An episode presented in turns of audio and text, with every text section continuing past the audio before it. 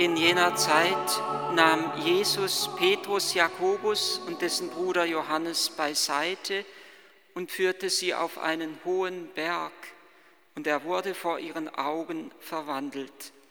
Sein Gesicht leuchtete wie die Sonne, und seine Kleider wurden blendend weiß wie das Licht. Da erschienen plötzlich vor ihren Augen Mose und Elia und redeten mit Jesus. Und Petrus sagte zu ihm, Herr, es ist gut, dass wir hier sind. Wenn du willst, werde ich hier drei Hütten bauen, eine für dich, eine für Mose und eine für Elia. Noch während er redete, warf eine leuchtende Wolke ihren Schatten auf sie. Und aus der Wolke rief eine Stimme, das ist mein geliebter Sohn, an dem ich Gefallen gefunden habe. Auf ihn sollt ihr hören. Als die Jünger das hörten, bekamen sie große Angst und warfen sich mit dem Gesicht zu Boden. Da trat Jesus zu ihnen, fasste sie an und sagte, Steht auf, habt keine Angst. Und als sie aufblickten, sahen sie nur noch Jesus. Während sie den Berg hinabstiegen, gebot ihnen Jesus, erzählt niemand von dem, was ihr gesehen habt, bis der Menschensohn von den Toten auferstanden ist. Er hat dem Tod die Macht genommen und uns das Licht des unvergänglichen Lebens gebracht durch das Evangelium. Dieses Licht leuchtet vom Berg der Verklärung aus in diese Welt hinein. Und das Licht, das auf dem Berg der Verklärung ausstrahlt vom Antlitz Christi, weist schon hin, ist schon ein erster Hinweis auf das österliche Licht. Und ich würde sagen, nicht nur dieses Licht ist Hinweis auf das Geheimnis der Auferstehung, sondern auch das, was Jesus mit Mose und Elia spricht. Matthäus hat es nicht aufgeschrieben, Eben haben wir es nicht gehört, aber der heilige Lukas hat einen kleinen Hinweis über dieses Reden Jesu mit Mose und Elia gegeben. Er sprach mit ihnen nämlich über sein Ende, so heißt es einfach in der deutschen Übersetzung, über seinen Exodus wörtlich, über seinen Auszug, über der, der sich oder das sich, das Ende, das sich in Jerusalem ereignen, in Jerusalem vollenden sollte. Nicht nur das Licht und nicht nur das Wort sind Hinweis auf das Geheimnis der Auferstehung, sondern ich würde auch sagen, dass dieses ganze Evangelium eigentlich weniger ein Hinweis für die Herrlichkeit Christi ist, das auch, aber zugleich auch ein Hinweis für die Herrlichkeit, zu der der Mensch überhaupt berufen ist. Und ein Hinweis ist gleichsam auf unsere Auferstehung.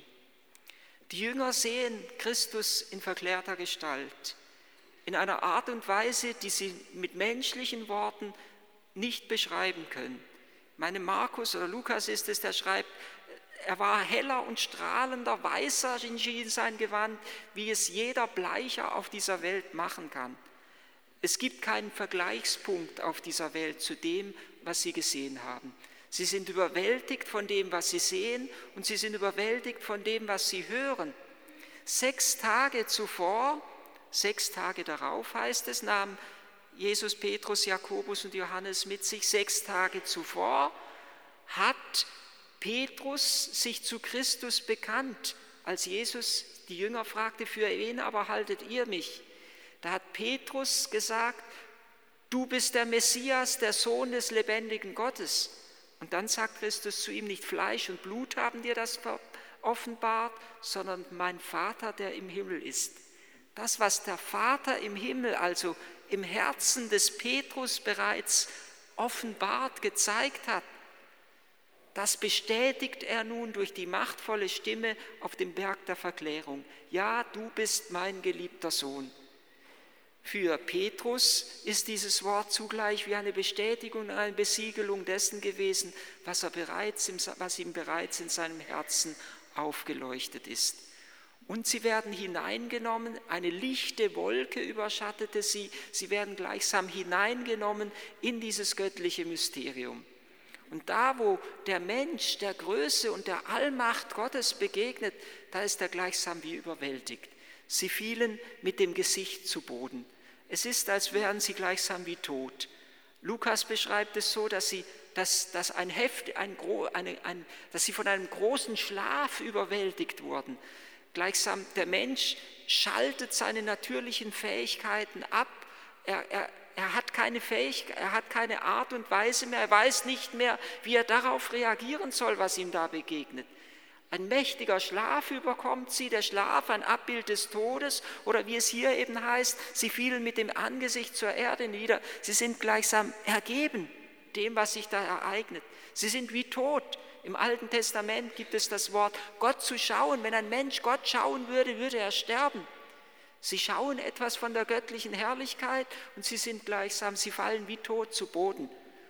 Und dann kommt etwas ganz Machtvolles und Entscheidendes. Da trat Jesus zu ihnen heran und er fasste sie an, man könnte auch einfach übersetzen, er berührte sie. Und er sprach zu ihnen, steht auf und habt keine Angst. In dieser Berührung liegt eine ganz große Gnade drin. In dieser Berührung liegt bereits ein Hinweis auf die Auferweckung des Menschen, wo Gott den Menschen aus dem Tod herausholt und aus der Nacht des Todes wieder zum Leben erweckt. Steht auf, erhebt euch, der Mensch, der im Sündenfall, Fall kommt ja von Fallen, von hingefallen sein, das heißt vom, im Sündenfall gleichsam unter seine eigentliche Würde hinabgestiegen ist, heruntergekommen ist, wird neu erhoben von Christus. Er berührte sie und er sprach, steht auf, erhebt euch und habt keine Angst. Das Wort erinnert mich an zwei Worte, die Christus auch im Abendmahlsaal zu den Jüngern sagt. Doch dort sagt er zu ihnen, steht auf, wir wollen von hier weggehen. Nicht nur aus dem Abendmahlsaal zum Ölberg und in die Nacht des Kreuzes hinein, sondern weit tiefer weggehen. Weggehen aus dem Tal des Todes, weggehen aus der Gefangenschaft in Schuld und Sünde, in das neue Leben mit Christus. Steht auf, wir wollen von hier weggehen. Und am Ende seiner Abschiedsreden sagen, reden, sagt er, ähnlich wie er hier sagt, habt keine Angst, so sagt er dann dort, habt Mut, seid getrost, seid ganz beruhigt, habt keine Angst, ich habe die Welt besiegt. Das, was sich auf dem Berg der Verklärung ereignet, ist Geschenk für die Jünger. Die Kirchenväter haben es immer so gedeutet, dass sie gesagt haben, es hat gerade die drei Jünger, die der Herr dann auch mitnimmt auf den Ölberg, gestärkt ich sage es immer gerne so, dass sie gerade deshalb, weil sie Christus in seiner Herrlichkeit gesehen haben, ermessen konnten, in welche menschliche Erbärmlichkeit, als er Blut geschwitzt hat am Ölberg, er herabgestiegen ist.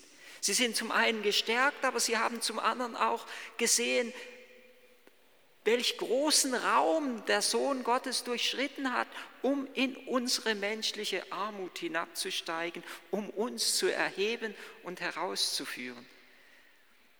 Jesus begegnet den Jüngern auf dem Berg der Verklärung. Er berührt sie, er spricht sie an. Und Berührung und Wort, das ist eigentlich das Charakteristische für jedes Sakrament. In jedem Sakrament kommt es zu einem heiligen Zeichen und zu einem gesprochenen Wort, zu einer Berührung mit Gottes Gnade. Jedes Sakrament möchte uns ähnlich wie Jesus hier die Jünger berührt, zu neuem Leben erwecken, bewirken, dass wir uns erheben können.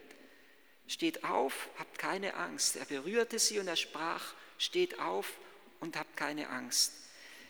In dieser Begegnung mit der Verklärung Christi, mit seiner Schönheit, mit seiner Herrlichkeit, sollen die Jünger selbst verwandelt werden. Da, wo wir von etwas überwältigt sind, da macht das etwas mit uns. Wo wir überwältigt sind von der Größe und Schönheit, von irgendetwas, was wir sehen, da beginnen wir selber zu strahlen und zu leuchten. Da, wo die Sonne auf uns scheint, da wird es warm, da wird es uns warm und da, wo die Sonne in uns scheint, da werden wir selber äußerlich hell da wird unser Antlitz erhellt. Das geht hier bei dem Berg der Verklärung weniger um die Verwandlung Christi als um die Verwandlung der Jünger. um die Würde unseres Menschseins, dass der Menschenleib eine so große Würde besitzt, dass er Gottes Licht in sich trägt und Gottes Herrlichkeit in diese Welt hinein ausstrahlen soll. Es geht zutiefst um unsere Verwandlung. Aber ich würde sagen, Christus möchte bei dieser Verwandlung uns nichts etwas überstülpen, was uns selber nicht gehören würde, sondern er möchte unser innerstes Wesen wirklich, dass er uns, wie er uns geschaffen hat, zum Strahlen und zum Leuchten bringen. Genau darum geht es auch in der Fastenzeit, dass wir wieder wirklich werden, dass wir echt werden, dass wir das göttliche Leuchten in die Welt hineintragen können. Ich möchte es einmal in einem Wort sagen von Julian Green, der französische Schriftsteller. Papst Benedikt hat in einer ganz alten Predigt, ich meine aus dem Jahr 1978, da hat er einmal in einer Predigt, ich meine in München war es, darauf hingewiesen, auf dieses Wort. Und zwar ein Wort, das Julian Green selbst über seine eigene Bekehrung sagt. Französischer Schriftsteller, der im letzten Jahrhundert gelebt hat, fast das ganze Jahrhundert durchlebt hat, 1900 geboren und 1998, meine ich, gestorben. Und der ursprünglich evangelisch war, dann konvertiert ist zum katholischen Glauben, sich wieder hin und wieder ein wenig abgewandt hat, sich wieder zugewandt hat. Und in dieser Zeit, das muss wohl so in der Zeit seines frühen Erwachsenenalters gewesen sein, so zwischen den beiden Weltkriegen, da ist er hin und her gerissen. Zwischen einem Leben, wo er merkt, eigentlich das, was ich tue, gefällt Gott nicht. So beschreibt es in dieser Predigt Kardinal Ratzinger damals, äh, dieses, dieses Leben, wie ich es führe, das gefällt Gott so nicht. Irgendwie tue ich das, was ich tue, weil ich Lust dazu habe, aber um mir gleichsam das Leben erträglich zu machen, aber irgendwie erscheint mir das Leben doch unerträglich. Hin und her gerissen, kurz gesagt könnte man sagen, hin und her gerissen zwischen Lust und Frust. Er möchte etwas und weiß, es ist doch nicht richtig. Er sucht Hilfe bei einem der großen Theologen seiner Zeit, aber es bleibt rein theoretisches Geplänkel, es bleibt ein akademisches Gespräch, mit dem er nichts anfangen kann. Er geht zu einem Philosophen-Ehepaar, versucht dort seine Not zum Ausdruck zu bringen und die weisen ihn hin auf einen Dominikanerpater, zu dem er doch einmal gehen soll. Er geht hin, er berichtet über sein Leben, er berichtet über seine Zerrissenheit. Und der Dominikanerpater sagt, bist du froh mit dem, wie du lebst? Nein, sagt er eigentlich nicht. Bereust du das, was ungut war, was nicht gut war, was du da vielleicht eben in dem Gespräch berichtet hast? Und er sagt, ja, ich bereue es, ich möchte so nicht leben. Und dann sagt der Dominikanerpater zu ihm, dann knie dich nieder. Und er sagt, ich spreche dich los von deinen Sünden.